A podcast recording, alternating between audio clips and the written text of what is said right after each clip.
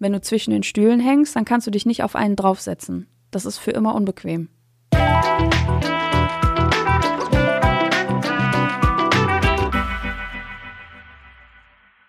Hallo und schön, dass du wieder eingeschaltet hast, hier beim letzten Teil der Loslassen-Reihe.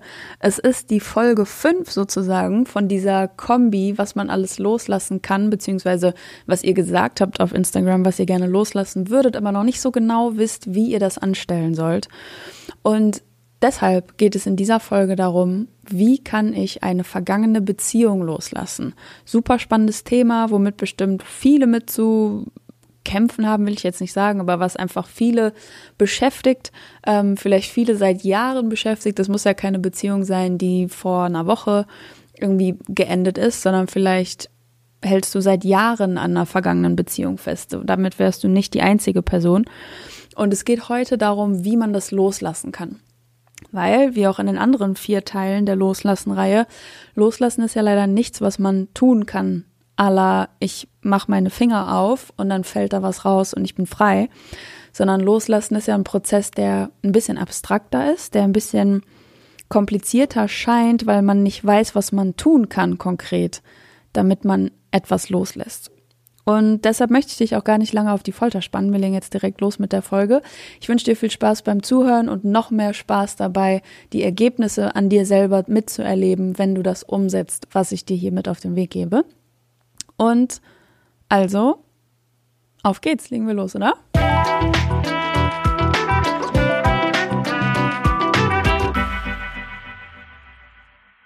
Diese Folge baut ganz stark darauf auf, was wir in Loslassen-Reihe Teil 3 besprochen haben.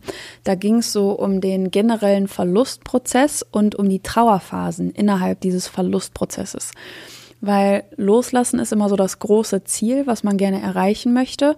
Wenn man es streng nimmt, gibt es aber sieben Phasen, bis man einen Verlust verarbeitet und loslassen ist erst die sechste davon.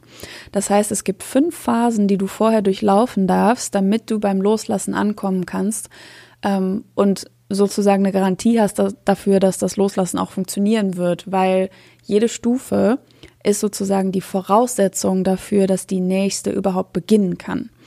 Und solange du eine Stufe davon vielleicht nicht ganzheitlich verarbeitet hast oder ganzheitlich zugelassen hast, kannst du wie so ein Spielelevel die nächste Stufe auch nicht freispielen. Ähm, deshalb empfehle ich dir auf jeden Fall, solltest du das nicht ohnehin schon gemacht haben, den Teil 3 anzuhören. Da ging es darum, ähm, Freundschaften loszulassen, die keine Freundschaften mehr sind. Und ähm, genau, weil dann weißt du ganz genau, worüber wir hier sprechen, wenn wir jetzt gleich von Trauerphasen sprechen. Ich wiederhole die einfach nochmal ganz kurz, um dir die wieder auf den Schirm zu holen. Ähm, die erste Phase ist der Schockzustand, ne, wo du einfach überrascht bist von einer Tatsache, die da auftaucht, von einem Umstand, der da auftaucht. Du bist einfach geschockt, überrascht und steckst so alle Viere von dir gestreckt in der ersten Phase und weißt erstmal noch nicht, was passiert, orientierst dich quasi in diesem neuen Zustand. Die zweite Phase ist der Widerstand. Ne, da hast du realisiert, was passiert ist und entweder du lehnst dich dagegen auf oder ähm, du lehnst dich gegen eine Person auf, du lehnst dich gegen diese Tatsache auf, du lehnst dich gegen diese Situation auf, gegen dich selber, wogegen auch immer. Auf jeden Fall empfinden wir uns emotional in dieser zweiten Stufe im Widerstand. Die dritte Phase ist die Phase, von einem sehr starken negativen Gefühl, ein sehr energetisch geladenes negatives Gefühl und das ist Zorn und Wut. So, ne, das macht auch Sinn, wenn wir uns angucken, okay, Schock war erstmal total gelähmt, dann kam der Widerstand, jetzt tauen wir gerade so langsam auf und kommen dann in Zorn und Wut so richtig in Fahrt und können einmal das entladen, was uns da passiert ist und diese Empörung darüber rauskriegen und ähm, ja einfach diesen Zorn loslassen ne, und zulassen vor allem. Dann kommt in der vierten Phase die Akzeptanz und da auch wieder Achtung, ne, das ist erst die vierte Phase. Das ist erst die Akzeptanz. Ähm, Akzeptanz bedeutet noch nicht von wegen, ich bin komplett fein mit allem, was passiert ist, sondern ich habe verstanden, was passiert ist. Ich akzeptiere den, die neue Situation. Ne? Also ähm, wenn wir jetzt da von vergangenen Beziehungen sprechen, dann würde die Phase 4 bedeuten, okay, ich habe verstanden, ich wurde verlassen, oder ich habe verlassen, ich habe eine Entscheidung getroffen, die ich jetzt bereue oder was auch immer. Also, ne, das ist so die erste Phase, wo wirklich rational Klarheit herrscht. Und ähm, in der Phase wird es dann offensichtlich, ob du dich entscheidest, darum zu kämpfen oder eine Person zu überzeugen oder Dinge klarzustellen oder diese klärenden Gespräche zu führen und so weiter und so fort. Ne, genaueres dazu, wie gesagt, im Teil 3 von der Loslassen-Reihe. Nach der Akzeptanz kommt die Stufe 5, das ist Depression und Trauer. Depression, das erkläre ich immer noch gerne dazu, ist jetzt nicht als Krankheitsbild gemeint, sondern als Gefühl. Ne, also Niedergeschlagenheit, ähm, so wirklich dieses energielose, antriebslose, dass du keine Motivation aufbringen kannst, egal wie sehr du auch eigentlich möchtest. Ne, das ist wirklich auch so ein Stimmungsbild, Depression und Trauer.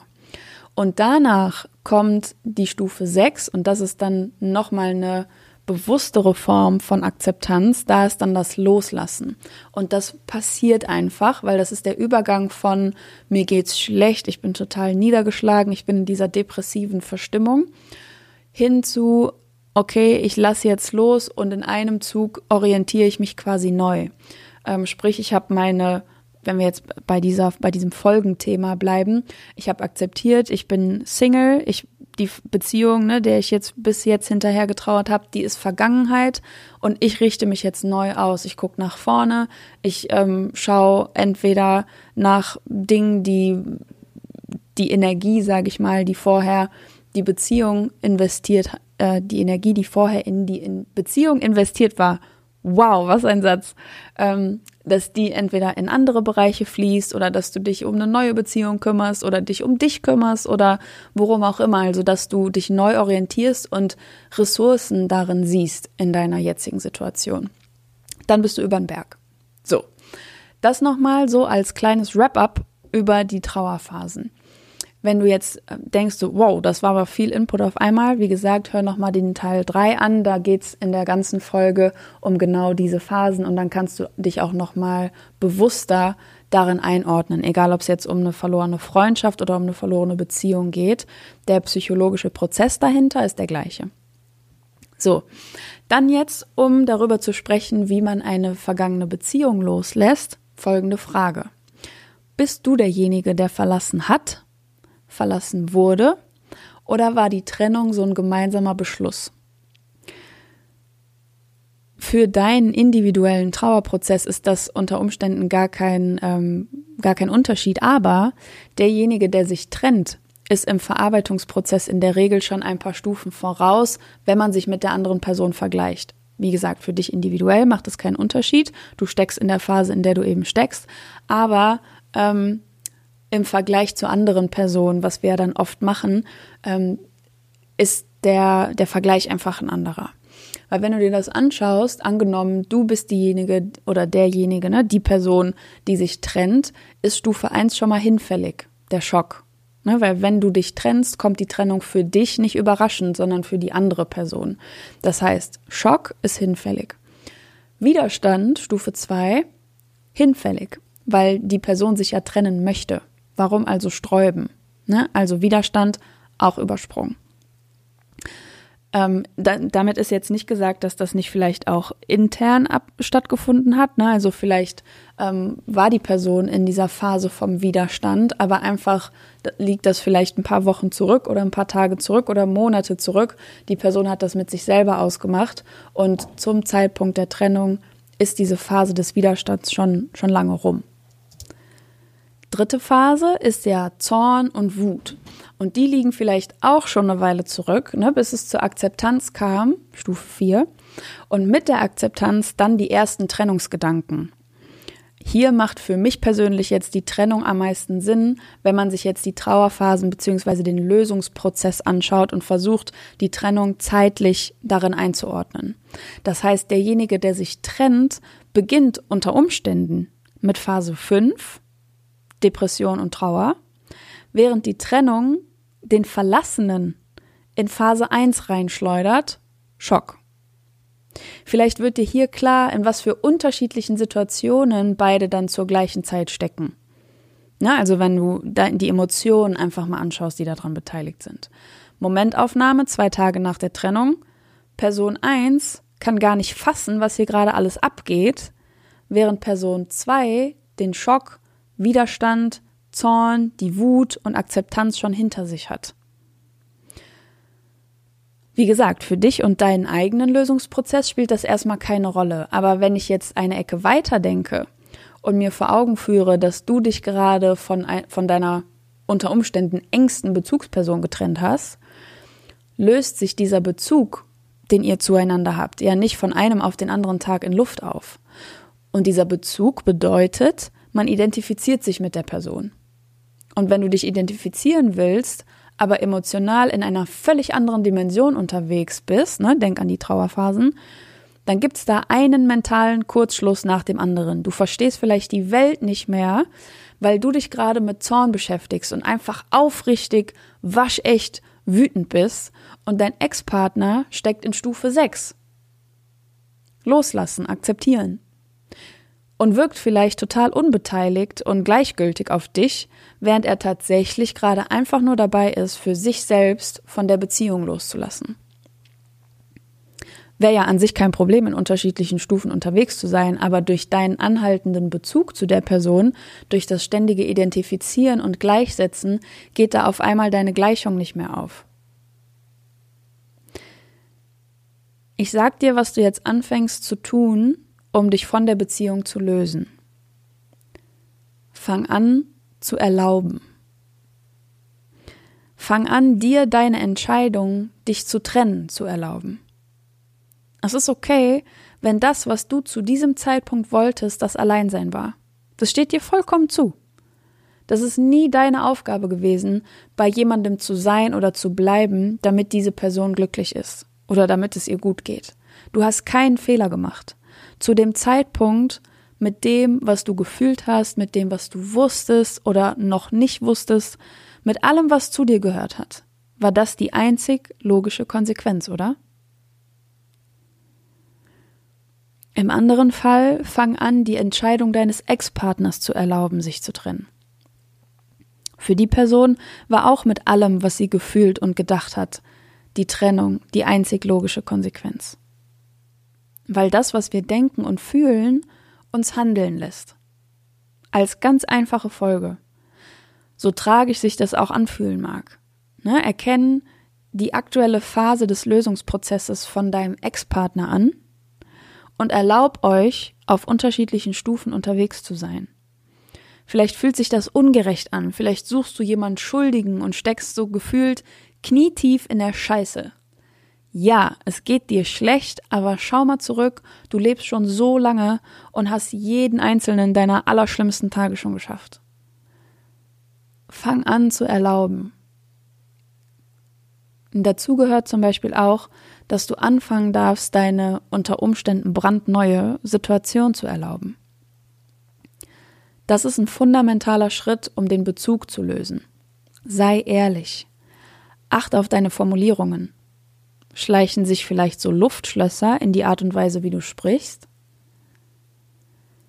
Sprich ganz klar von Ex-Partner. Benutz die Vergangenheitsform, wenn du von der Beziehung sprichst um dich ganz klar zu positionieren. Und das gilt auch für deine Umgebung. Ja, deine Umgebung, die trägt dazu bei, dir jeden Tag oder jeden Moment zu zeigen, wer du bist. Ob du Single bist, ob du in einer Partnerschaft lebst, etc. pp. pipapo. Wenn du faktisch Single bist, dir deine Umgebung aber ständig zeigt, dass du in einer Beziehung lebst, dann ist das so ein weiterer Herd für mentale Kurzschlüsse. Das geht nicht auf. Weil was du möchtest, ist ja Frieden zu schließen mit der Situation, in der du gerade lebst. Nehme ich jetzt einfach mal an. Und dafür musst du die Situation erstmal zulassen, um zu erleben, dass die genauso lebenswert ist wie die Beziehungssituation. Und danach kommt das Friedensschließen. Die drei Schritte, Situation erkennen, zulassen, Frieden schließen. Auch in dieser Reihenfolge. Wenn du sie erkennst und gleich Frieden schließen willst, aber die Situation gar nicht erst richtig zugelassen hast, dann stolperst du, weil dir eine Stufe fehlt. Wie funktioniert das Zulassen?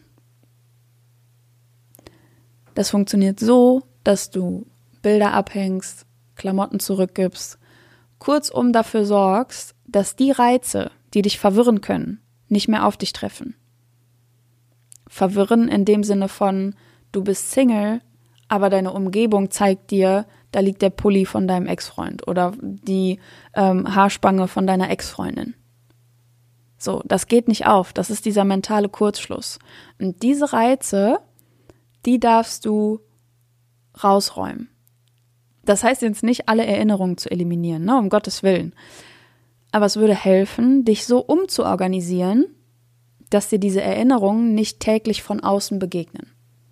Ob das eine Kiste auf dem Speicher ist oder im Keller, ist total egal. Fakt ist, du wirst mit dir selbst mehr im Einklang sein, wenn deine Umgebung dir rein das spiegelt, was du aktuell über dich annimmst. Nämlich Single sein. Erlaub die Situation. Da sind wir wieder beim Erlauben. Es ist okay. Was war, das war. Was ist, das ist. Und was kommt, das kommt. Wenn du ehrlich bist, dann kannst du darin alles sehr klar unterscheiden. Wenn du zwischen den Stühlen hängst, dann kannst du dich nicht auf einen draufsetzen. Das ist für immer unbequem. Und dann, wenn Umgebung und Kopf aufgeräumt sind, lass dir Zeit für die Trauerphasen. Ich erinnere dich nochmal gerne daran, Gefühle sind Gefühle. Nicht mehr, nicht weniger.